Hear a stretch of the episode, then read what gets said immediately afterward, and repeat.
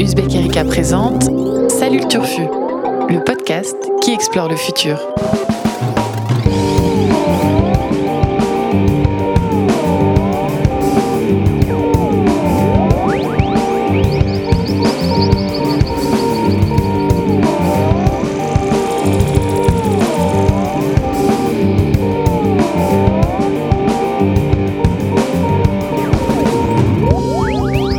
Salut les turfos, salut les turfas et bienvenue dans cette nouvelle émission de la rédaction d'Ouzbek Erika, une première émission de 2019 pour papoter actu et turfu avec vous.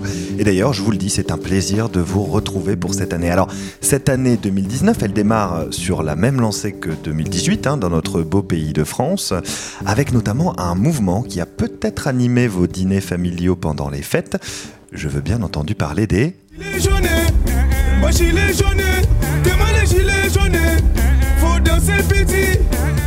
Alors, on va pas consacrer ce podcast au mouvement, même si on aurait pu.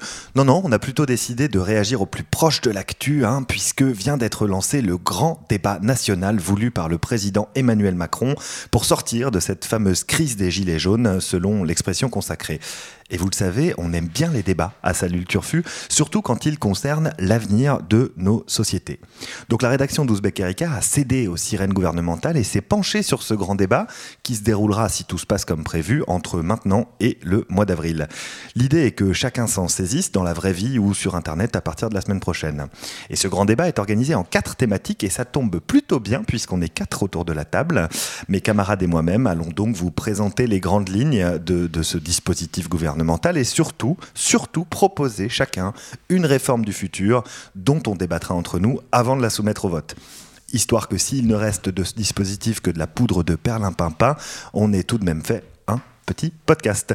Alors pour réformer la France du futur en ma compagnie, j'ai la joie de retrouver mes formidables camarades de jeu Annabelle Laurent. Salut Annabelle. Salut Guigui. Le- L'inénarrable Vincent Louquez. Salut Vincent. Salut Guillaume. Et un petit nouveau autour de la table, hein, qui nous permet de, de monter d'une marche dans la hiérarchie d'Ouzbek Erika.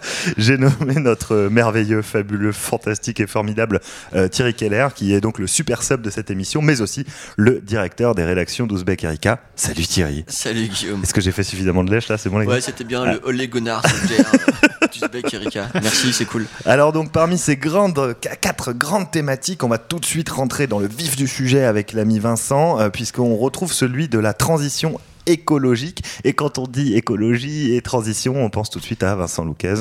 Voilà, bien que je récuse complètement le terme de transition écologique. Allez, ça y est, c'est parti. Attends, ce serait déjà pas mal, non en- Oui, oui, la- mais la transition, co- co- comme le dit très bien notre ami Delphine Bateau qui est avec nous au tribunal dernièrement, la transition fait penser au temps long alors qu'il y a urgence.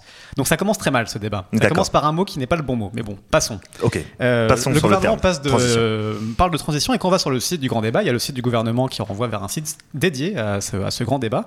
On peut trouver le- la déclinaison de, de l'orientation que le gouvernement veut donner à ce grand débat. Il y a quatre questions, quatre sous-questions euh, pour cette thématique du grand débat. Je vous les livre. La première, c'est comment finance-t-on la transition écologique? Attends, quatre sous-questions dans transition écologique. C'est ça. Ouais, parce qu'il y a On quatre. parle là de la, ok. juste du chapitre transition Ils aiment bien le écologique. chiffre 4. hein. Est-ce qu'il n'y aurait pas quelque chose derrière ça? Peut-être. 4, 4, 4. 4 et 4, 8. Pardon Vincent, j'arrête de t'interrompre. Ok, Non, non, quatre sous-questions. J'adore quand tu m'interromps.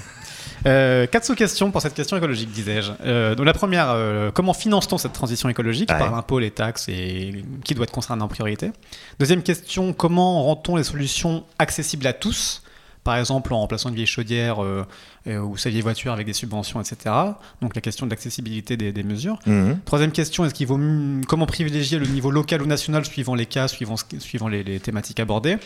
Et enfin, comment garantir scientifiquement euh, les choix que nous devons faire et, euh, et comment euh, les, les faire accepter à l'échelon aussi européen et international. Bon, c'est des questions intéressantes. C'est des questions intéressantes. Le gouvernement lui-même nourrit un petit peu le débat. Il se permet de- d'entrer dans, dans le jeu en rappelant quelques chiffres. Lui-même reconnaît que la situation est plutôt de l'ordre de la catastrophisation de- des événements. J'espère qu'ils le disent pas comme ça, dire. parce que catastrophisation, c'est pas très parti sur autre chose, mais euh, deux trois chiffres que- qui, qui met en contexte. Euh, 2018 était l'année la plus chaude en France depuis qu'on commence à enregistrer euh, les températures. Ça, c'est dit dans l'introduction. Ça, c'est dit dans, le, dans, le- dans ce que dit le gouvernement. Ok. Euh, Neuf des dix années les plus chaudes ont eu lieu au 21e siècle. Euh, dans, dans l'histoire des- des- de, ces, de ces enregistrements. Mhm. Euh, le gouvernement précise aussi qu'on va largement dépasser les 2 degrés de réchauffement d'ici la fin du siècle si on continue sur cette lancée-là. entraînant, je cite, de manière irréversible un emballement du climat et la multiplication des catastrophes naturelles. D'accord. Donc ça pose le, ça pose l'ambiance. Bon, on n'est pas dans un pays qui Euh, nie le réchauffement climatique. C'est déjà. C'est J'essaie déjà- de trouver c'est- des points c'est positifs. déjà un bon point. Ça fait déjà deux points positifs pour le gouvernement. Guillaume le dit, euh, fais attention Ouais. quand même. oui, excusez-moi. Pour finir avec ce que nous donne euh, le gouvernement, il y a quelques pistes qui sont amenées, puisqu'il précise euh, des chiffres qui sont, euh, qui sont tout à fait exacts, que 70% des émissions de gaz à effet de serre en France viennent des énergies fossiles utilisées pour le déplacement, les transports 70%. et le chauffage. Donc 70% viennent de ces deux problèmes-là, sachant que le reste est surtout dû à l'agriculture, au moins 20% des, des- de- des émissions de gaz à effet de serre sont dues à l'agriculture. D'accord. Donc, euh, sur ce, le gouvernement nous demande, à nous citoyens, comment faire pour euh, atteindre l'objectif qui est d'émissions neutres, d'émissions nettes égales à zéro en 2050 en France, Mhm. euh, tout en améliorant la qualité de l'air, tout en réduisant beaucoup, beaucoup de choses. Et c'est là que ça commence un petit peu à se corser, puisque le gouvernement nous demande dans son questionnaire, euh, dans son QCM, en première question, que choisissez-vous? Quelle est votre priorité? Si vous deviez choisir une seule réponse parmi euh, les quatre priorités euh, environnementales que sont le réchauffement climatique, l'érosion du littoral, la pollution de l'air et l'effondrement de la biodiversité. D'accord. Une, une sur les quatre. il faut en choisir une seule, ce qui est complètement absurde. Euh, C'est-à-dire, euh, c'est à vous de voir si vous préférez mourir, euh, mourir de- à cause de d'ouragans ou mourir parce qu'il y aura plus de biodiversité en France. On, on est un petit peu, un petit peu dans une démarche étrange, ce qui moi ne me va pas du tout. Et j'ai donc choisi de, de totalement faire péter ces- ce, ce cadre, ce cadre du débat. Je te reconnais bien là, pour prendre une thématique qui est absente justement de, cette, de ces propositions, celle de l'agriculture. Mhm. Ma proposition, mes chers concitoyens, camarades, est donc de passer Je précise pour les auditeurs qui me regardent. En disant Camarade. camarade. camarade Thierry, camarade Keller. Camarade Keller, camarade Annabelle, camarade euh, Lily. Allez. Euh, Vas-y, vas-y, l'agriculture. euh. Allons-y, pa- passons à une agriculture 100% agroécologique d'ici 2030. Soyons, soyons ambitieux. Agroécologique. L'agroécologique, c'est-à-dire l'agriculture biologique qui intègre des préceptes de, dans sa gestion des sols, dans sa gestion des, des, des, des- des- des plantations, D'accord. etc. D'accord. Euh, c'est faisable et c'est une façon de faire passer l'un des pires fléaux environnementaux aujourd'hui, qui est l'agriculture, le transformer en une des meilleures solutions pour notre avenir. Euh, pourquoi? Parce que l'agriculture a la particularité de relier à la fois les problématiques climatiques, de biodiversité et de santé, euh, d'économie et même de gilets jaunes. On peut tout régler avec l'agriculture, c'est génial. Vous allez voir, c'est incroyable. c'est merveilleux. Alors. Montre-nous comment tu règles la question des gilets jaunes avec l'agriculture. Attends, mais, Mais sachant que c'est que voir. 20%, comme tu l'as dit, des émissions de gaz à effet de serre de l'agriculture. Alors c'est que 20%, mais par secteur. Si, si on prend le secteur de, des transports, c'est aussi 20 à 30%. Si on prend le chauffage, c'est aussi 20 à 30%. Enfin, le, le- le logement, c'est aussi 20 à 30%. D'accord, je vois ce que tu veux dire. Les trois principaux secteurs en France, c'est logement, transport et agriculture. Donc toi, tu t'es focalisé sur l'agriculture. Ok, dis-nous comment tout résoudre grâce à l'agroécologie. Eh bien, d'abord, sachez que l'ADEME, le site de l'Agence de l'environnement et de la maîtrise de l'énergie, euh, répertorie tout ce que, toutes les vertus qu'a l'agriculture plus biologique pour, le, pour les sols, pour le, pour le CO2, puisqu'il faut savoir que l'agriculture en France, c'est 90 millions de tonnes équivalent CO2 émis chaque année. Les fameux 20% euh, émis par la France. Euh, or, si on passe à 100% d'agroécologie, si on interdit radicalement tout nouveau produit, tout produit phytosanitaire de synthèse en France, et, euh, et si on interdit le labour, par exemple, le labour, Pardon, produits phytosanitaires comme, les- comme le- les pesticides, le comme, les, glyphosate, les- comme les glyphosates, comme les engrais chimiques. Juste pour euh, celles et ceux qui, qui ne ce ne savent sont pas. des férus de produits phytosanitaires.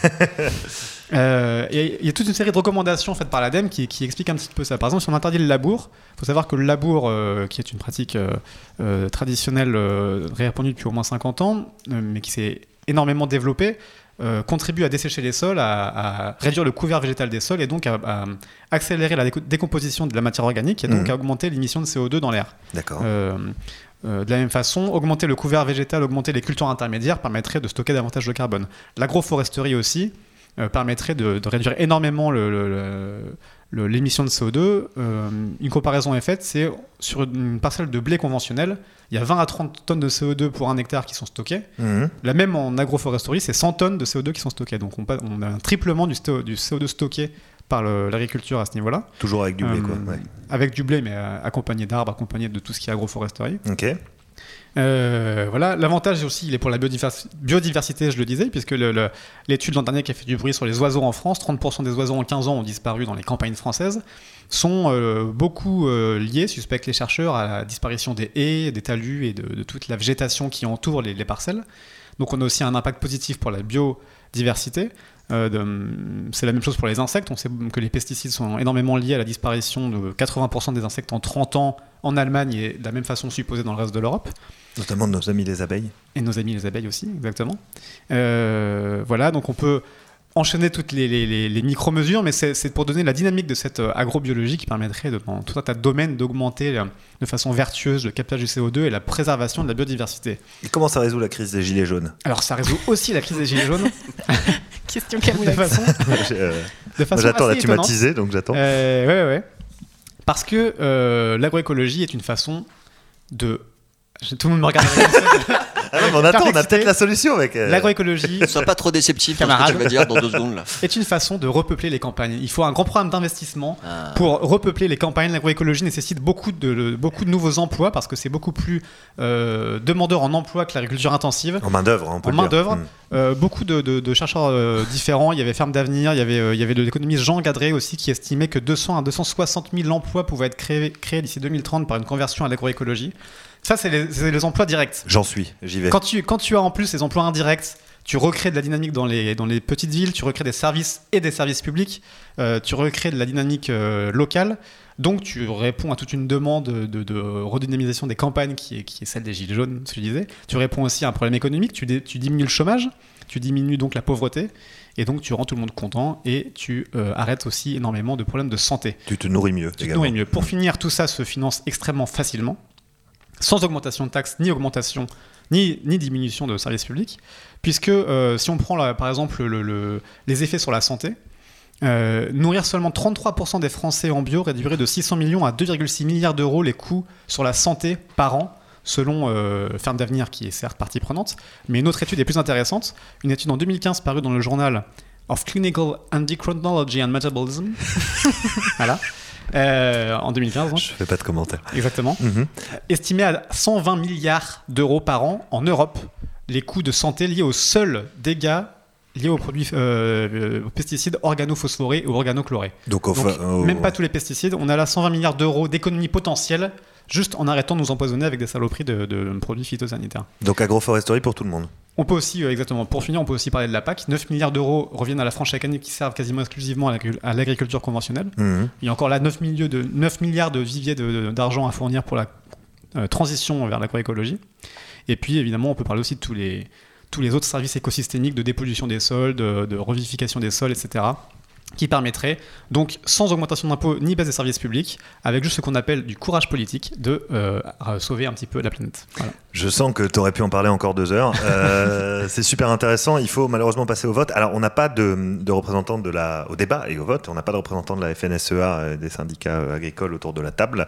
Euh, je n'ai pas forcément de, de connaissances sur le sujet pour t'apporter la contradiction. En revanche, je, je- je- je pense que ce qu'on te dirait sur un plateau de médiatique traditionnel, Ah, l'avocat du diable. l'avocat- non mais ce serait médiatique, Mais combien ça coûterait, Monsieur Lucas Mais j'y ai répondu, monsieur. oui, mais les agriculteurs conventionnels, ils existent, ils perdraient leurs emplois, blablabla. Je vois. répondrai que l'abolition de l'esclavage a aussi mis en faillite des entreprises. Non, non. Ok, très bien. On atteint des points presque Voilà. Non, je pense que ce qu'on peut Alors, euh, euh, arguer contre lui, et ce que je ferai pas parce que je suis évidemment d'accord avec tout ce qui a été dit, c'est le passage à l'échelle. Oui. Hein, c'est euh, que l'agroécologie euh, est fait pour des petites parcelles et que précisément on peut pas l'étendre sur l'ensemble d'un territoire et c'est ce sur quoi insistent en particulier euh, les syndicats d'agriculteurs euh, d'agriculture intensive ainsi que euh, les vendeurs de euh, produits phytosanitaires. Alors, la chance qu'on a, c'est les millions de chômeurs, justement. En, petites parcelles euh, extrêmement euh, découpées, on a là un vivier d'emploi qui est énorme. Non, mais ce qui est clair, c'est que ça nécessiterait, pardon, euh, un, un changement de, de radical de société. Enfin, ça fait plus de- depuis la fin de la Seconde Guerre mondiale qu'on passe, qu'on est passé à une agriculture industrielle intensive. Euh, ça nécessiterait, à mon avis, du temps, mais ce serait. Un- Mais je propose la radicalité. Très bien. Euh, Annabelle. ça me rappelle ton papier sur l'effort de guerre euh, euh, que tu publies au moment de la crise des Gilets jaunes, euh, qui n'est pas terminée d'ailleurs. Euh, moi, c'est vraiment ce que je me pose comme question, c'est comment tu convaincs tout le monde, agriculteurs comme euh, ces millions de chômeurs qui n'ont pas forcément envie de... D'aller ouais. planter des. des- Ouais, là, on se retrouve dans tomates. un... Enfin, Oui, j'ai réfléchi à la proposition, pas la façon de convaincre encore. De... Mais- Non, mais on est dans- ouais. Là où la proposition de Vincent est intéressante, c'est que c'est pas euh, le passage euh, brutal d'un modèle à un autre. C'est qu'il y a déjà un grand nombre d'agriculteurs qui pratiquent euh, ce type de- Oui. de- de- d'agriculture, que ça fonctionne, qu'il y a euh, du test and learn et que ça fonctionne, et que euh, il y a. c'est- pas comme si c'était une proposition utopique. Moi, je te trouve d'ailleurs un tout petit peu social-démocrate et un peu mou. Alors. Pour que les auditeurs et auditrices sachent ce qui vient de se passer, euh, généralement c'est Thierry qui est traité de social-démocrate autour de la table, donc il retourne le C'est un stigmate. tour de bâton que je prends bien. C'est peut-être euh, de te côtoyer qui me, qui me, qui te me transforme. Ouais. Euh, une proposition qui a l'air euh, de faire l'unanimité autour de la table, on va quand même passer au vote histoire de- d'avoir un, un minimum de, de- de- de démocratie autour de cette table.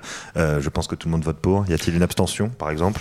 Moi, j'aurais préféré que ce soit 2025 à la place de 2030, mais je vote pour parce que je Bon. suis bon camarade. Eh bien, Madame Google va trancher. Votre proposition est acceptée. Bien, merci. Bravo. camarade. Bravo, Vincent. Président d'Ecotopia. Félicitations à toi. Agro. Écologie pour tout le monde. Première proposition validée. Alors, euh, je vais prendre la main de mon côté euh, et j'ai décidé de- de- de- d'évoquer avec vous le, le- le sujet le plus sexy de ce grand débat national et même le plus sexy du monde. J'ai nommé la fiscalité et Mmh. les dépenses publiques. C'est important. Alors évidemment, On pour bien là. cadrer le débat, le gouvernement précise d'emblée. Je, je le cite, hein, que le niveau de dépenses publiques le plus élevé des pays développés lorsqu'il est rapporté au produit intérieur brut est celui de notre pays, évidemment. Avant de préciser dans le même mouvement quand même que le niveau de vie des 20% des Français les plus pauvres est augmenté de près de 75% grâce à la redistribution. Donc euh, modèle, euh, le modèle français, hein, on taxe beaucoup mais on redistribue beaucoup. Euh, on nous rappelle ensuite que les Français bénéficient de prestations sociales importantes et que le poids des impôts et des cotisations sociales est un enjeu pour quand même la compétitivité de l'économie française. Donc on sent déjà euh, dans ces premiers... Je vous assomme pas de chiffres, hein, il y a quelques chiffres aussi également, comme, euh, euh, comme ils le font pour cadrer le débat autour de, l'écologie. On sent déjà un peu ce qui, va, ce, qui, ce suivre dans le cadrage des termes du débat, et ça rate pas. Puisque à la question 3, après nous avoir permis de nous exprimer un peu de manière un peu libre, à la question 3, je vous la lis, hein, parce qu'elle vaut le coup, afin de réduire le déficit public de la France, alors déjà, est-ce que c'est un objectif que tout le monde partage de réduire le déficit public de la France? Je ne sais pas. En tout. Euh, en tout cas, là, on n'a pas le choix. Euh, qui dépense plus qu'elle ne gagne? Bon, la France dépense plus qu'elle ne gagne. Pensez-vous qu'il faut avant tout, encore une fois, une seule réponse possible, réduire la dépense publique, augmenter les impôts ou faire les deux en même temps Ou alors je ne sais pas. Bon, euh, on voit que les choix sont relativement limités, sachant qu'ensuite, dans le déroulé des trucs, c'est euh, quels sont selon vous les impôts qu'il faut baisser en priorité. Donc, euh, afin de baisser les impôts et de réduire la dette, quelles dépenses publiques faut-il réduire en priorité Et parmi les dépenses de l'État et des collectivités territoriales, dans quel domaine faut-il faire avant tout des économies Donc, on sent que le- le- le- le- la volonté du gouvernement est bien évidemment de faire baisser le plus possible la dépense publique. On est sur des économies, donc on est sur la dette, on reste dans un cadre qui est établi au niveau fiscal des dépenses publiques depuis des années, on n'en sort pas, lutte contre le déficit euh, et, et- lutte contre la dette, enfin, euh, fardeau de la dette par la seule baisse des dépenses publiques. Alors si par exemple, moi je souhaitais pour le futur augmenter l'imposition des plus riches pour mieux financer les services publics, dans ce cadre-là, j'aurais du mal à le- à l'exprimer. Ou bien si pour faire des économies, je comptais par exemple, juste comme ça un exemple, à mieux lutter contre l'évasion fiscale qui situe à peu près entre 60 et 80 milliards d'euros. Selon Oxfam, encore une fois, c'est une, ONG qui est relativement engagée sur ces, questions, soit à peu près ce que rapporte l'impôt sur le revenu, euh, 73 milliards d'euros pour rappel en France chaque année. Je ne pourrais pas le faire dans ce cadre de, de- de ce débat. Donc, je trouve que sur ce sujet en particulier, typiquement sur, euh, tu vois, sur la transition écologique, j'avais pas regardé, j'avais pas préparé euh, ta partie, Vincent, et je trouve, trouve que les questions étaient plutôt en tout cas plus largement posées. Là, on est vraiment dans la doxa néolibérale. Euh, et donc, je propose, chers compatriotes, De laisser filer les déficits. de les annuler. Tout simplement, d'annuler dette. la dette. Euh, non, mais ça pourrait. Ce qui par ailleurs est Euh, une vraie question. Oui, oui, c'est une vraie question. Mais là, je propose un changement radical de notre politique fiscale à l'échelle européenne, hein, euh, qui permettrait de dégager des marges sans devoir rogner sur aucun service public et au contraire de mettre de l'argent dans l'éducation, de mettre de l'argent dans euh, les services publics au sens large, euh, notamment les transports et également nos amis euh, les forces de l'ordre Euh, et une table rase donc qui, per- qui permettrait euh, dans un premier temps qui passerait pardon euh, dans un premier temps en France par la mise en place d'un impôt véritablement progressif en tout cas plus progressif avec peut-être une assiette élargie afin que tout le monde participe à l'impôt sur le revenu mais que les plus riches des plus riches payent beaucoup plus que ce qu'ils payent actuellement et beaucoup plus que euh, les plus pauvres des plus pauvres, avant de s'attaquer à la mise en place, encore une fois au niveau européen, d'une simple taxe sur les transactions financières qui à Meuse. 0,01% rapporterait pas énorme, je crois que c'est 60, encore une fois 70 milliards d'euros au niveau européen, on pourrait peut-être la booster un peu, tu vois, mais 0,1%, et là on aurait des marges de manœuvre assez gigantesques, et si on la met en place au niveau européen, m'est avis que si l'Europe est comme on le souhaite tous, je crois, autour de cette table suffisamment forte par rapport à la Chine et aux États-Unis, permettrait de rebattre un peu les cartes au niveau mondial et de se sortir de là pour se dégager des marges et, euh, parvenir à transformer la société vers un modèle que l'on souhaite. Bravo. Ce sera tout pour moi. voilà, je suis allé vite. Euh, c'est un sujet passionnant, hein, la fiscalité, vraiment, quand on s'y intéresse un petit peu. C'est- complexe pour être. euh, je, je crois qu'on complexifie un peu trop pour, pouvoir, pour faire peur, mais quand on s'y penche un peu, on se rend compte qu'il y a quand même des, des- des- des choses assez simples à mettre en œuvre. Pardon, Annabelle. Dans les questions, il n'y en a aucune qui te permette de parler de l'évasion fiscale ou de la taxation Si, des GAFA si, ou de... tu, tu as. Tu Parce as que cette question, en effet, tu, tu je, peux pas je- en parler. je crois, je l'ai pas imprimé malheureusement, je l'ai pas, je l'ai pas mais à la, fou. à la question une, des, comment dire, on te permet de répondre euh, librement, genre, euh, mais, mais, mais c'est toujours, je le retrouverai et je le mettrai sur le site, mais il y a aucun moment où tu peux, euh, C'est pas proposé en tout cas. Non. Hmm. on te Donc propose pas finalement, c'est quoi ta proposition euh, La première, alors la première à l'échelle, de, Il a triché, il y en a deux. La Ouais. première, c'est une table rase fiscale. Donc la première oui, à l'échelle de la France, c'est la mise en place d'un impôt, euh, d'un impôt sur d'un, impôt sur le revenu véritablement D'accord. progressif. Et avec une, euh, Avec une une fourche assiette un peu plus large. assiette, ok. Et tranche au ni- supplémentaire. Et au niveau européen, la fameuse taxe sur la transaction financière dont on parle depuis, euh, depuis des années et qui n'a jamais vraiment été mise en œuvre. Il y a eu des tentatives hein, Ouais, au mais niveau du euh, Parlement je européen. trouve que euh, certains groupes de gauche radicales au Parlement européen ont voté contre parce que c'était un pansement sur une jambe de bois. Et donc c'est vraiment un, vrai. un- un sujet assez, assez, assez schizo politiquement. Oui, oui, tout à fait. Et puis, encore une fois, d'habitude, le monde est plus complexe, il n'y a pas de baguette magique, mais ces deux-là, en tout cas, ces deux réformes-là sont potentiellement euh, mises en place dans le cadre actuel. hein. Je n'ai pas parlé d'un changement radical euh, d'une révolution à l'échelle mondiale, euh, évidemment. Dans le cadre actuel, on pourrait les mettre en place et ça pourrait dégager des marges de manœuvre. Je ne sais pas ce que vous en pensez. Vas-y, vas-y. Euh, je trouve qu'on peut difficilement voter contre, mais je pense qu'il y aurait des arguments contre à ma, à ma droite. On peut difficilement voter contre et je suis toujours en fait assez étonnée euh, euh, de, de la, du fait que le- la, la taxe sur, la transi- sur les transactions financières ou les sujets de l'évasion fiscale se retrouvent toujours relégués derrière euh, la question de l'ISF. Bon, on t'en a pas parlé. Je ne sais pas s'il faut lancer ce sujet.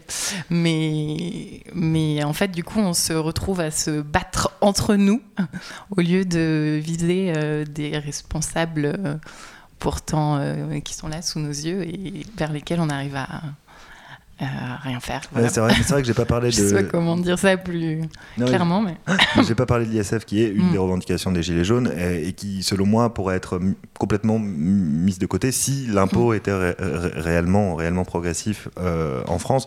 Et effectivement, euh, j'ai parlé rapidement de la lutte contre l'évasion et la fraude fiscale, mais il y a aussi les, les- les niches fiscales, dont, dont- dont celle qui a été créée il y a pas longtemps, euh, qui s'appelle le CICE, et qui nous permettrait de, de- déjà si on annulait, puis qu'il ne produit pas les effets escomptés, c'est-à-dire créer de l'emploi quand même. Je sais pas Mm. si vous vous souvenez du petit pin, c'est un million d'emplois là de notre ami du Medef.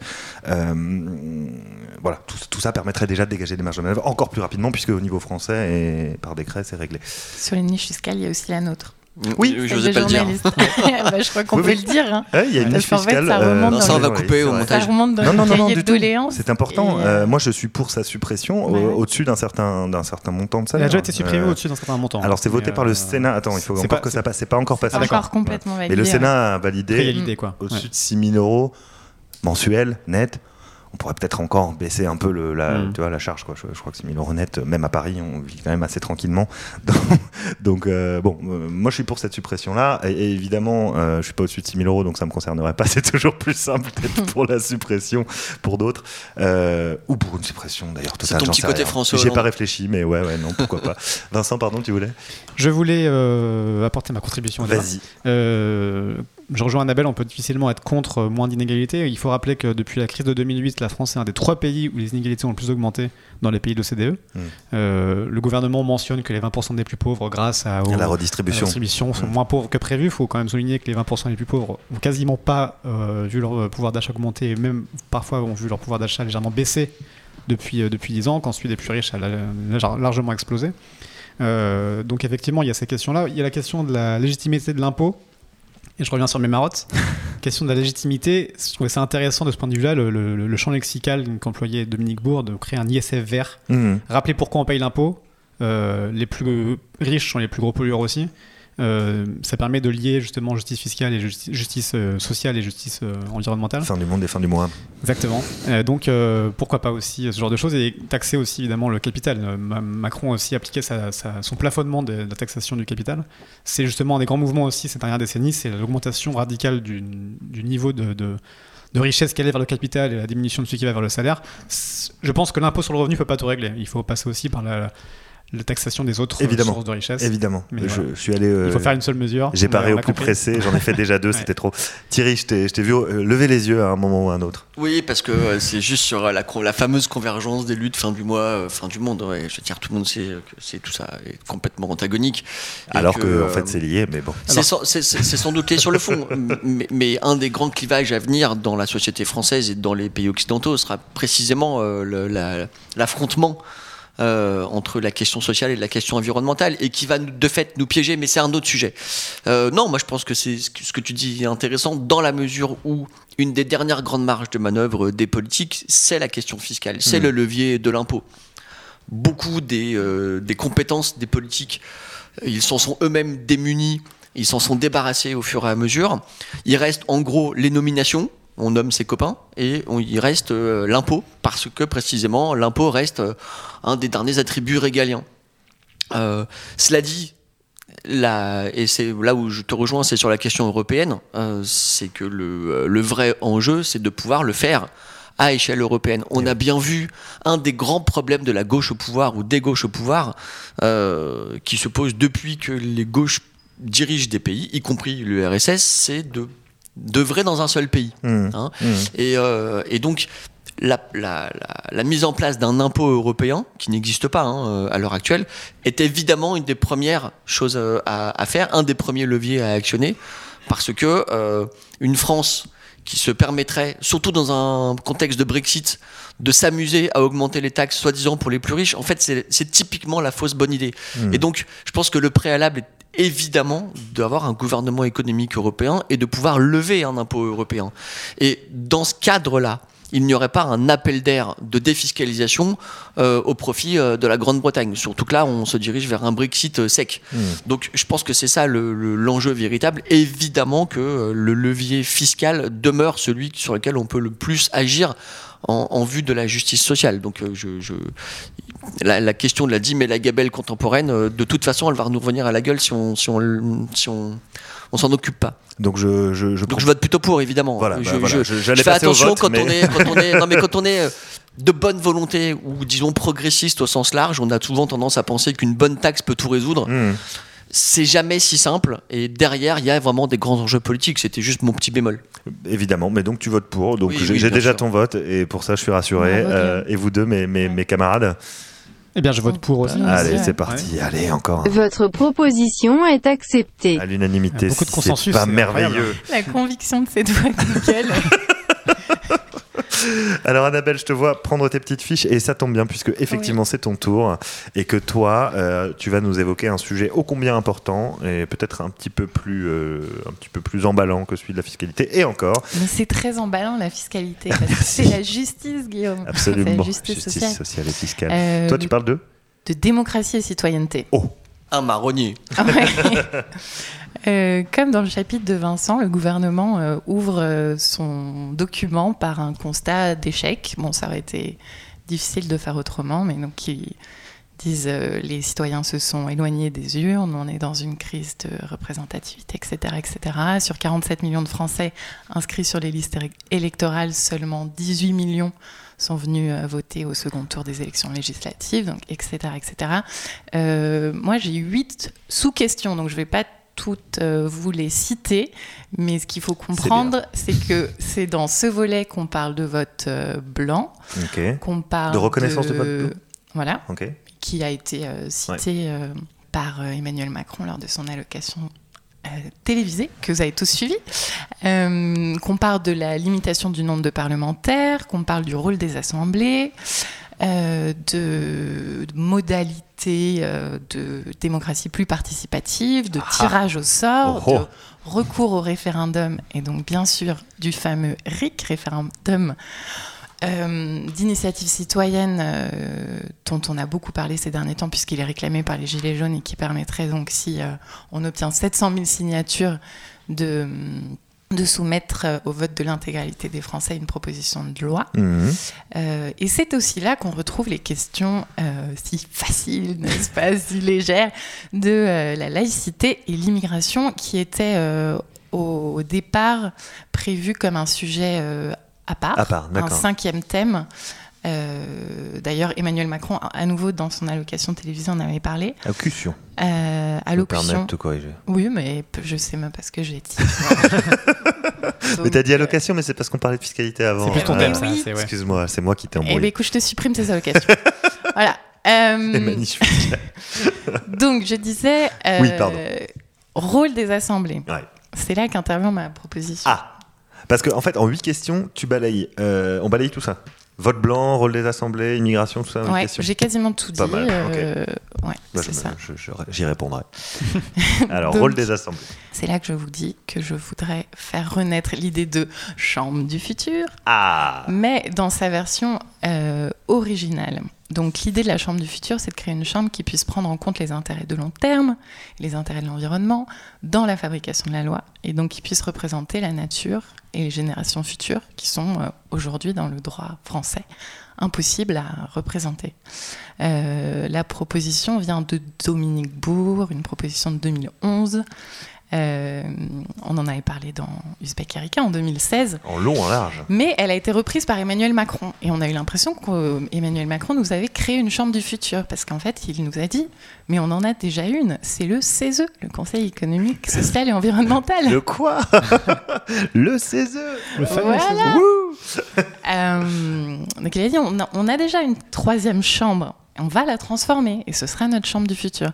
Donc aujourd'hui, si vous allez sur le site du CESE, vous avez euh, donc les nouvelles modalités de cette chambre qui est devenue la chambre de la société civile, qui a des nouvelles missions. Et sa quatrième mission, c'est l'examen des conséquences à long terme des décisions des pouvoirs publics. Ok. C'est marqué noir sur blanc. Donc il y a bien cette, euh, cette idée de, de long terme. euh, voilà, Euh, donc euh, elle devra faire appel à l'expertise de la communauté scientifique pour une meilleure prise en compte du futur dans ses avis. Mais trop bien. Mais Sauf, étais-tu au courant que ça existait presque pas Euh, pas, lo- pas loin. Pas loin, parce que euh, si on n'entend pas parler, c'est qu'en fait, ce pouvoir euh, est très peu effectif. Donc moi, je propose une vraie chambre du futur qui aurait un pouvoir pas seulement consultatif, mais un pouvoir... Contraignant. voilà, alors, donc là, je, je n'invente rien du tout. Euh, le droit de veto suspensif dont parlait Dominique Bourg, c'est du coup euh, la possibilité de contraindre le Parlement à réexaminer un projet de loi euh, si on considère qu'il est euh, contraire aux intérêts du long terme. D'accord. Ce serait intéressant. Donc, mais ce qui pour l'instant n'est pas du tout euh, n'est pas du tout le cas puisque Mhm. c'est vraiment un rôle consultatif. Et ensuite, il faudrait aussi euh, revoir euh, la, composition en fait de cette chambre. Là, le, dans sa nouvelle forme, le CESE comprend 155 membres contre 233, donc on a réduit leur Le leur nombre, ouais. mais en revanche, donc c'est des représentants des syndicats, du patronat ou des associations, et donc ils ne sont, c'est leur- c'est la particularité de cette chambre, ils ne sont pas élus au suffrage universel direct ni indirect, c'est euh, ils sont, euh, ils sont euh, choisis. Voilà. Donc moi je propose qu'il y ait une part de tirage au sort pour qu'on ait des citoyens là-dedans. Allez je propose aussi qu'il y ait une limite d'âge pour qu'on ait des gé- générations futures euh, de façon garantie. Qui s'exprime, ouais, qui s'exprime au Voilà. du futur, pas des. Donc on pourrait avoir un, un quota, bon c'est terrible pour les vieux, mais on pourrait avoir un quota de moins de 30 ans, Par et exemple. pourquoi pas, Ouais. euh, qui ait aussi une dimension européenne et mondiale dans les, dans les personnes qui sont consultées. Et alors là, j'ai marqué sur ma feuille Kogi Thomas Pesquet. Parce que je ne sais pas si vous avez vu le dernier numéro de Rendez-vous en terre inconnue, mais quand Thomas Pesquet va chez les Kogi et qui nous explique à quel La point tribu d'Amazonie. euh, Voilà. ouais, ouais. en Colombie, à quel point on a tout foiré. et que, en fait, eux, ils ont tout compris depuis toujours. Et ben, si on avait euh, Un petit kogi. le chef des Kogi qui venait de temps en temps dans notre euh, collège du futur, ça serait sympa. Et je, vote pour, je vote pour, mais juste ça. Juste avoir le chef des kogi de temps à autre voilà. en train de chiller avec euh, Et- les membres du CESE Nouvelle Génération. Et Et juste des membres du cartel de pour vous. Pour vous convaincre de mon quota anti-vieux, Ah. je vous fais à nouveau entendre notre activiste suédoise de 15 ans pendant la, la COP24 Greta Thunberg. On Oh pourrait non, Tu mets, imaginer- Greta, tu mets Greta avec toi. Et on pourrait imaginer une Greta Thunberg française qui viendrait nous dire un propos équivalent dans ma chambre du futur. Vas-y, Greta. The year 2078, I will celebrate my 75th birthday. If I have children, maybe they will spend that day with me. Maybe they will ask me about you. Maybe they will ask why you didn't do anything while there still was time to act. We have come here to let you know that change is coming, whether you like it or not. Vas-y, Greta. Voilà. Qu'est-ce que, pour- ouais, rapidement, qu'est-ce qu'elle raconte Ça vaut un Euh, Kogi, hein, quand même. Oui, ben, un, un chef Kogi et une Greta française et voilà. Et hop, c'est bon quoi. Et tout est sauvé. Elle dit rapidement qu'en 2078, elle va célébrer son 64 75e anniversaire, que si elle a des enfants, euh, ils passeront peut-être cette journée avec elle et que à ce moment-là, peut-être qu'ils euh, lui poseront des questions sur nous, peut-être qu'ils lui demanderont euh, pourquoi nous n'avons rien fait quand il était encore temps. Et elle termine par nous, nous sommes venus vous dire que le changement arrive, que vous le vouliez ou non. Voilà. Et Thierry est consterné qu'on en soit Moi, elle encore me fait peur, euh, cette qu'on en soit encore en 2019 et écouter Greta. Mais C'est pas Greta, euh, c'est Chucky. Mais n'importe quoi. Euh, on, passe, on passe des Kogi à, à Chucky, c'est super. Euh, Vincent, prends la parole et Tout dis-nous si t'es Euh, si OK. Moi, j'ai Euh, été euh, emporté par Annabelle dans cette magnifique nouvelle chambre totalement métamorphosée. Euh, le bémol que je mettrais, c'est que euh, trois réelles chambres démocratiques, ça commence à faire beaucoup. Ah, mais faut supprimer Donc le Sénat. euh, voilà. J'allais, j'allais, venir. venir J'allais y venir. C'est que le Sénat est la chambre. Alors on a la chambre des citoyens. Le Sénat c'est la chambre des lobbies. Je suis pour supprimer le Sénat qui ne sert absolument à rien à part à, à emmerder le monde. Tout, tout, tout. Alors, je me permets quand même. Je me Euh, permets quand même. La chambre J'ai un bon ami sénateur. Non, non, Moi qui ai un bon ami sénateur. Non, sur un certain nombre de sujets, euh, y a- y a- ils ont quand même mis le haut là sur un, Oui, oui, mais sur, notamment. sur d'autres sujets, ils sont aussi catastrophiques. Bien sûr, mais sur la, de- sur la surveillance Ouais. notamment, ils font, ils font, ils font quand même, ils sont un peu plus prudents que euh, les VDIT un peu. Bon, il, faudrait, un- il faudrait mélanger les vertus euh, surveillance du Sénat et les, les- les vertus de Il n'en reste pas moins que je suis chambres. pour se séparer de cette Euh, chambre. je- Comme le général de Gaulle l'était d'ailleurs. Oui, tout à fait. Ah bah tiens, C'est ton, c'est ton côté gaulliste. mon côté gaulliste qui ressort. remonte. Ouais. Non, mais je- avec un peu de caricature et d'excès, évidemment, je- je- j'exagère, mais le, le Sénat est quand même une chambre de trop, totalement en décalage avec son époque, le, le- le suffrage à- euh, indirect euh, à deux tours, la soi-disant représentation des territoires, ça fait doucement rigoler qu'on on- il faudrait demander aux Gilets jaunes s'ils pensent être représentés par les sénateurs, je pense pas qu'ils le soient vraiment. Euh, Il et- Bah, faudrait rien demander aux gilets jaunes. alors si, moi je suis pour leur demander beaucoup de choses. Rem- remplacer le Sénat par un CESE mélangé avec le Sénat, euh, euh, mélanger tes idées avec une refonte de tout ça, et effectivement intégrer beaucoup de tirages au sort et de, de- de- d'élections euh, au suffrage euh, euh, novateur, ça peut être assez excitant. Ok, donc tu es plutôt pour. Plutôt pour avec cette espèce de bémol. Thierry, à toi. J'ai j'ai du mal à, à le dire, mais c'est, j'aime beaucoup Annabelle. Oh, mais euh, je suis mal. pas d'accord. euh, En fait, j'ai beaucoup réfléchi à cette histoire et c'était, euh, c'était très usbéquin. En fait, on en a beaucoup En parlé. 2016, je n'étais Ouais. pas encore chez Uzbek. Voilà, non, non, mais euh, c'était, n'ai pas euh, assisté à ces débats. Il y a, il y a un petit. En fait, c'est trop facile. J'ai j'ai un peu le sentiment que c'est trop facile. Je pense que ce serait que symbolique? Euh, J'aurais l'im- j'ai l'impression qu'on répond euh, à un problème politique par une réponse, euh, par une solution bureaucratique. En fait, c'est un peu ça mon, mon- mon sujet. Mmh. Je- C'est un peu comme la RSE dans les entreprises. Quand on crée une commission RSE, en fait, non, l'entreprise doit faire de la responsabilité sociale et environnementale. Sociale. Donc c'est un peu jouer sur les mots pour moi, euh, et j'ai l'impression de, de, de faire le, le, le, le mauvais cire, euh, comme, le triste cire, comme dirait Blaise Mao. Euh, Qu'on salue. qu'on salue. Mais euh, j'ai j'ai le sentiment que ça ne résoudrait pas en fait les questions. Pour moi, on doit intégrer les problématiques du futur euh, dans les politiques publiques. Et, je- et la distinction entre court terme et moyen terme me paraît un tout petit peu factice. Ouais, Enfin, c'est quand c'est quand même une- un moyen d'intégrer, euh, si on lui donne des pouvoirs contraignants, un moyen d'intégrer les problématiques futures de fait, enfin, je veux dire, par, le, par la loi et par le droit dans, euh, dans toute décision politique. Enfin, c'est- fait. c'est- c'est un- Si le pouvoir devient con- contraignant. En tout cas, ce Non, que non, tu mais- réponds, c'est ce qu'ont répondu les. J'ai lu ça sur Public Sénat, les gens de l'Assemblée et du Sénat, au moment où on leur a dit Vous n'êtes pas du tout la chambre du futur. Euh, pardon En fait, euh, Elle évidemment, devrait l'être. évidemment qu'on s'occupe du futur et qu'on est les chambres du futur, on n'a pas besoin d'un CESE d'une- Pour le faire, ouais. pour bien, le faire. Mm. bien- bien sûr, euh, c'est c'est évident. Moi, je, sur, en fait, je me méfie du, du- du caractère théorique de la chose. Sur le papier, on se dit, ah, pff, évidemment, euh, le long terme, les générations futures, euh, Greta, elle s'appelle Greta? Greta Greta Thunberg. Thunberg. Greta, bon, cette petite Greta là, euh, C'est j'en ai un peu marre, moi, des donneurs de leçons qui viennent en disant, vous n'avez rien fait pour. Ça va. Mais C'est ce- bon, non, mais c'est surtout, 15 ans, elle a surtout le qu'elle a droit. 15 ans, elle a le droit. D'accord, et j'ai le droit de critiquer quelqu'un qui a 15 ans. Je veux dire, ma fille en Oui, a c'est 13, je peux la critiquer aussi, par exemple.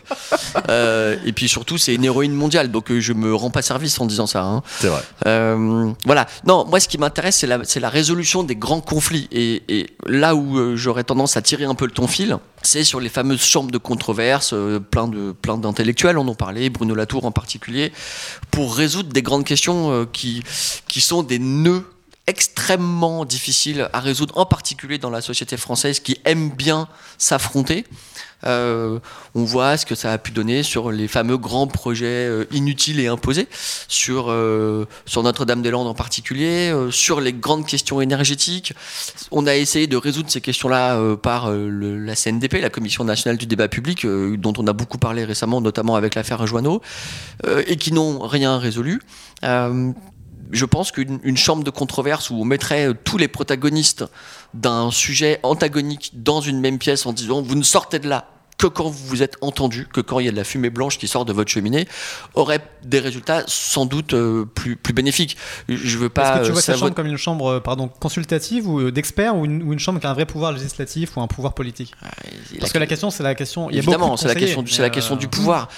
C'est la question du pouvoir. Je, me méfie en fait euh, d'une chambre du futur qui viendrait en surplomb d'une chambre des affaires courantes. Euh, et, et qui dévitaliserait celle-ci. Je pense qu'en fait, les affaires courantes doivent s'occuper des affaires du futur.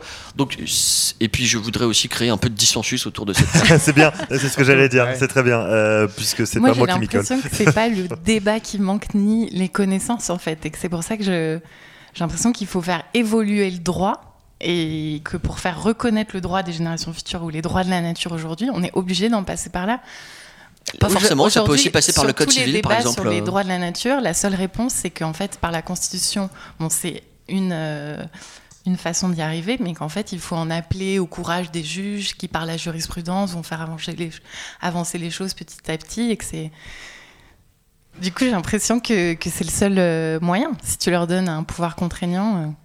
Ah mais sur, la, sur le caractère contraignant, ça fait pas de doute. Je, je dis juste attention à la création de commissions, même contraignantes, ou de chambres, Mm. y compris contraignantes, qui bureaucratiseraient des questions politiques. C'était mon bémol. euh, je me permets, euh, Annabelle, je suis désolé. mais J'ai tout autant le souci du futur que toi. On va sur le, sur, le, sur le fond et le souci du futur, je crois que vous vous retrouvez. Donc euh, je, vais, je vais trancher, et je suis très content de trancher. Et là, Annabelle me regarde avec crainte.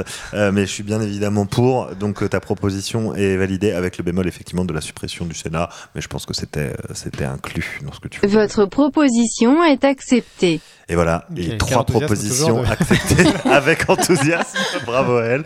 Sur, 3, sur 4. Thierry, est-ce qu'on va faire un 4 sur 4 euh, Je sais pas. sais pas, mais en tout cas, on reste avec toi et l'organisation de l'État. Ouais, alors Et des merci services pour, publics. Merci pour ce sujet euh, Le encore des plus glam.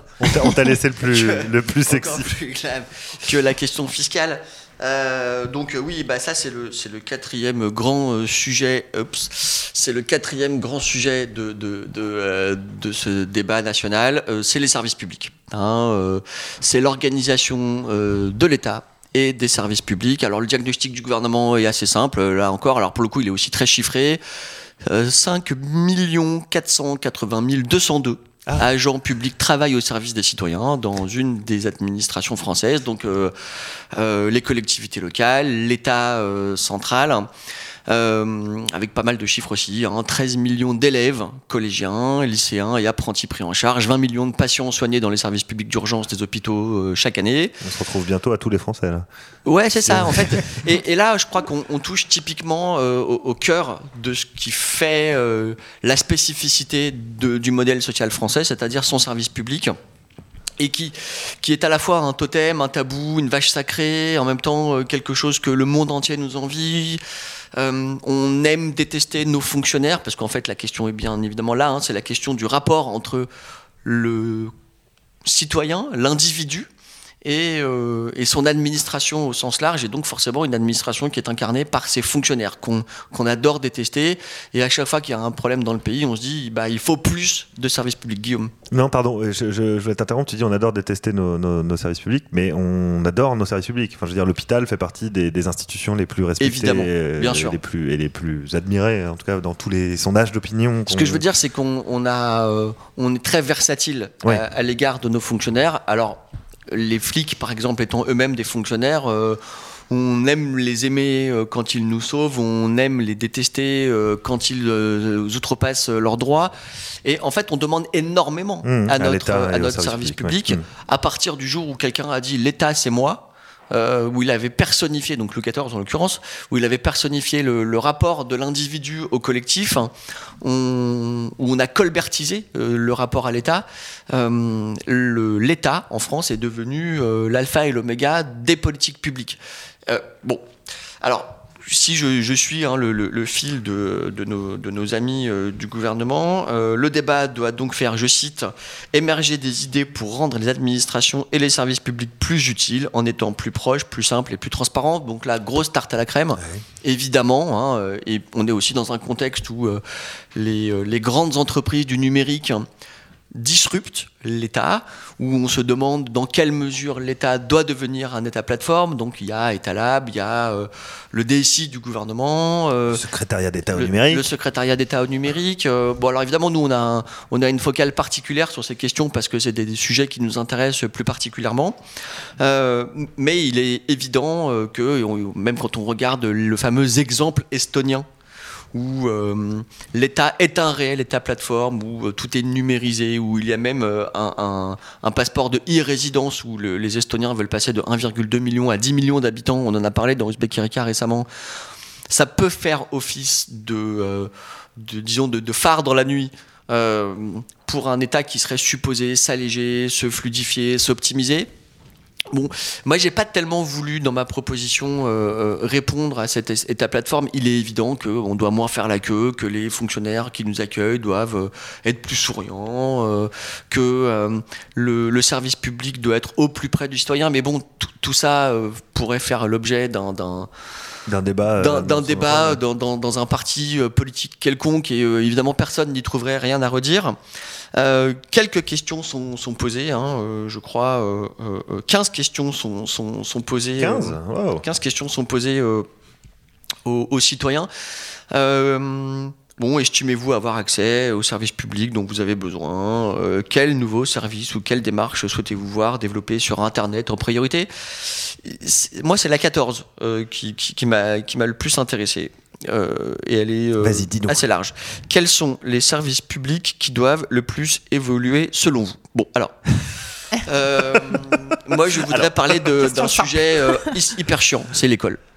Alors pourquoi l'école? Premièrement, parce que à chaque fois qu'il y a un débat dans ce pays, on dit ah mais c'est le rôle de l'éducation de traiter ce sujet. Donc ta réforme concerne l'école. Ouais, ma réforme concerne l'école.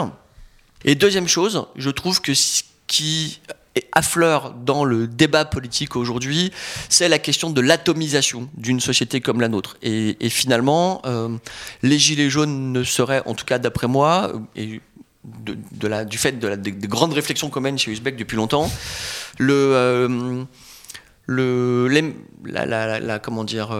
la manifestation d'une société qui ne se reconnaît plus dans une certaine forme d'intérêt général. Euh, on, cherche à mettre en avant sa propre souffrance, on cherche à mettre en avant euh, ses propres revendications, et, je pense que l'éducation nationale est sans doute le socle sur lequel on peut le plus se retrouver. Or, il y a un problème dans ce pays. C'est qu'il y a plusieurs éducations nationales. Mm. Et que, au- à l'heure où euh, le service public d'éducation est en train de, de perdre de, de la vitalité, des nouveaux services publics, des nouveaux crypto-services publics privés sont en train d'apparaître. Et là où le- l'école ne semble plus faire son travail, elle est débordée Mm. de sa gauche et de sa droite par euh, des alternatives éducatives. Et comment peut-on faire société dès lors que on a plusieurs manières d'être enseigné Et donc moi, je, je propose une solution qui euh, a déjà été euh, proposée euh, aux, aux Français au début des années 80, quand Alain Savary Ah, je te vois venir. était le ministre de l'Éducation nationale, c'est de recréer le grand service public laïque unifié de l'éducation nationale et donc d'en finir avec cette saloperie de loi Debré qui crée un, un service privé de l'éducation nationale financé avec les impôts des Français et qui ne fait que creuser les, euh, fossés entre euh, les citoyens. Je propose donc euh, qu'il n'y ait qu'une seule éducation nationale, que cette éducation nationale, de par son caractère parfaitement régalien et, et fondamental dans le socle social français, euh, soit publique, laïque, obligatoire, et que on mette tout l'argent que tu auras glané grâce à ta magnifique réforme fiscale dans ce nouveau service public. Et En échange de quoi et- et que tu en prennes la tête, évidemment. non, euh, non, mais en échange de quoi Euh, Il faut que ce service public soit parfaitement innovant, parce que s'il s'agit de recréer un mammouth plus fort que le mammouth d'aujourd'hui, ça n'a pas de sens. Bien qu'un combat de mammouth, c'est cool, quoi. Mais Un combat de mammouth peut ressembler Enfin, à un bon, combat de sumo, mais, mais je pense que euh, je ne veux pas euh, alourdir Hmm. un, un service public qui déjà dysfonctionne et on le sait bien. Euh, c'est pourquoi je propose qu'une des contreparties à la création et à l'émergence de ce nouveau grand service public unique et unifié de l'éducation nationale, ce soit que les profs soient mieux payés en fonction de là où ils exercent. C'est-à-dire qu'un jeune prof qu'on envoie en banlieue, il faut qu'il soit payé plus. D'ailleurs, je propose que ce ne soit pas seulement les jeunes profs, mais les vieux profs qui soient envoyés dans les, dans les zones les plus difficiles. Je propose qu'il y ait une plus grande autonomisation. Euh, donc, tu vois, j'étais de gauche, là je suis un peu de droite. Mais avec une, une autonomisation. ouais, non, mais je vois ce que Mais tu veux dire, une c'est un plus grande autonomisation Hmm. euh, des, euh, des établissements. Je pense que par exemple les chefs d'établissement doivent pouvoir recruter leurs euh, leurs profs en fonction de leur projet propre d'établissement, De leur projet pédagogique et de, de leur projet Hmm. pédagogique. Hmm. Euh, je pense aussi que euh, les fonctionnaires, professeurs, instituteurs, enseignants qui sont euh, recrutés par l'éducation nationale doivent pouvoir être révoqués. Autrement dit, euh, euh, on ne peut pas avoir un emploi à vie quand on est prof, quand on est un mauvais prof, quand on a euh, fauté, quand on a, euh, quand on a été euh, mal noté par ses, par ses supérieurs. Je pense que euh, on- on doit pouvoir avoir cette contrepartie de c'est pas un emploi à vie, c'est pas un, c'est pas une fonction élective à vie. On n'est pas un pape ou on n'est pas euh, euh, non mais un, un cardinal quand on est prof. On- Ouais, je vois, c'est vrai. et, et on est en première ligne. Je pense qu'il y a quelques, quelques fonctionnaires qui sont en première ligne, les flics, euh, les profs en font partie. Et donc, la contrepartie d'un grand service public laïque unifié de l'éducation nationale, c'est que les profs puissent être, avoir des, des écarts de salaire, euh, que les meilleurs profs soient mieux payés, voilà, comme n'importe quel salarié dans le privé. Ça pose énormément de problèmes au niveau de l'évaluation, etc. Bien mais sûr. euh, t'as- Je- tu- tu tu rentres dans les détails. Ouais, je rentre dans pensé le à ta détail. réforme. Et que, mais parce que ça m'énerve. Parce Non, que non, moi, mais par je- exemple, j'ai des enfants et j'ai un enfant dans le privé qui, et, et- et un autre dans le public. Je, je m'en veux beaucoup. Euh, mais la situation fait que euh, je suis obligé de faire ça. C'était exactement les mêmes débats que le service national, le Mmh. service militaire, Mmh. jadis. Euh, je me suis fait exempter alors que j'étais pour le faire. Parce qu'il ne fonctionnait plus. Oui, Et ça donc, s'entend pas pour nos auditrices auditeurs, mais Thierry est très vieux. Ouais, je suis très préciser. J'ai j'ai eu un truc qu'on appelait un DEA, donc avant les masters. Ah, la honte, Pardon, excuse-moi. Ouais, c'est le, même- c'est le même souci. en Voilà, fait. et donc, je pense qu'il faut faire du win-win. C'est Mm. con ce que je vais dire, mais c'est ça, c'est ça pour moi la- la- la- un service public qui, euh, qui serait réellement innovant et qui permettrait d'être un réel service au public. Ce serait que euh, il y ait de la contrainte à mort, mais que derrière il y ait de la fluidité pour pouvoir euh, créer de l'innovation et pouvoir créer à nouveau euh, le sens de ce qu'on appelle l'intérêt général. Bravo, bravo camarade, Bravo. euh, camarade Keller. Euh, bel exposé de ta, de, de ta proposition de, de réforme. Euh, Vincent Annabelle qui veut prendre je suis plutôt, la parole et euh, je suis voter. plutôt emballé pour cette, cette- ce projet de- du futur. Euh, on y retrouve aussi un peu l'idée de, de renouveler le creuset républicain qui, qui manque. Tu parlais du service militaire qui a disparu. Il y a le- la proposition de Macron de faire un service universel euh, civique Qui va rentrer. euh, qui va rentrer en vigueur bientôt. d'expérimentation. certains opposants, ouais, dans certains- 13 départements, je crois. Ouais, enfin, dans- ouais, c'est ça. Voilà. Euh, les opposants à ce service disent mais en fait les moyens que vous mettez dans ce service civique, vous pourriez le mettre juste dans l'école. Et l'école pourrait être ce, ce- ce lieu où on creuse le, le- ce creuset républicain, où on réapprend aux enfants à vivre ensemble, venus de milieux différents, etc. Euh, moi, j'ajouterais un truc à ta, proposition, c'est celui de réhabiliter. Alors, euh, la logique d'autonomisation des, écoles, d'avoir des projets pédagogiques adaptés à chaque, euh, classe, etc. Ça me faisait penser à, notre ami Mathieu Crawford, euh, son, bouquin L'éloge du carburateur qu'on avait interviewé en 2016. Et, et cette idée qu'il faut aussi réhabiliter le travail manuel et l'apprentissage des travaux manuels, et que, alors, c'est aussi toute une, logique de, faire soi-même, de hacker, etc. C'est un très bon bouquin que je vous conseille et, qui nous dit qu'on a, on a des besoins de créativité, d'adaptation et de, d'autonomisation des individus face à l'autonomisation des machines, euh, qui fait que réussir à l'école, c'est pas forcément être bon en maths. On peut, il, faut arrêter de faire des filières manuelles, des filières de, de, de rebut, de, de, de- garage. Et donc voilà, des profs euh, mieux payés, euh, autonomisés, responsabilisés et qui mettent en avant le travail manuel, ce serait une bonne idée. Très bien, bah, tu rajoutes, euh, tu rajoutes une dimension à cette réforme, euh, mais tu es, plus, tu es pour. à Je du coup, je suis plutôt D'accord. Annabelle, euh, on n'a plus beaucoup de temps, donc on va Oui, passer bah- au vote en plus de l'argumentation du vote. Pour euh, aussi. Très bien. Euh, C'est sympa de pas être rancunière. non, pas du tout. Il y a quand même énormément de témoignages de parents qui se sentent écartelés, alors soit parce qu'ils ont un dans le public, un dans le privé, ou parce qu'ils n'auront pas les moyens de mettre les trois dans le privé, euh, dans une école Montessori ou, Ou autre. ou autre, et donc du coup qui euh, se retrouvent. euh, Enfin, il y a vraiment, en fait, ça regroupe un petit peu tout, quoi, des, des enjeux de.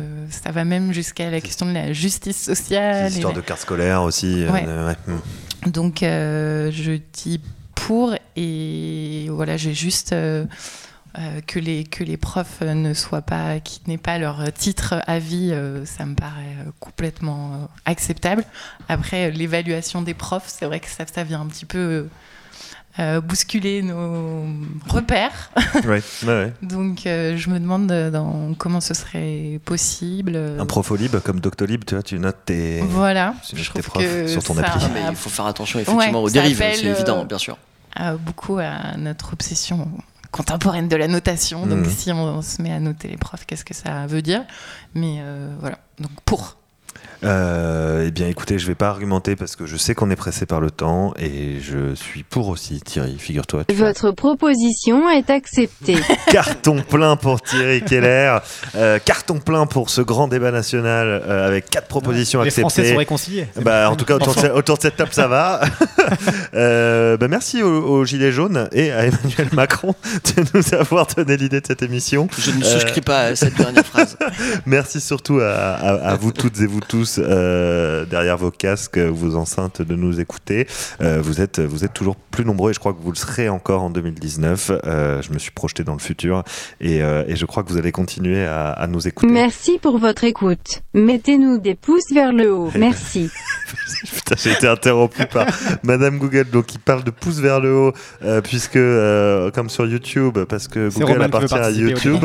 Euh, merci. Donc j'étais sur les merci, merci à Ah vous. Mettez-nous des commentaires, etc. Oui, iTunes, c'est les petites étoiles, les petites étoiles sur iTunes.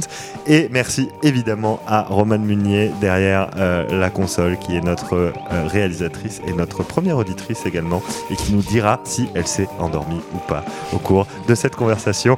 Euh, bonne année à vous, je vous l'ai pas dit, putain, bonne année Et, à bientôt.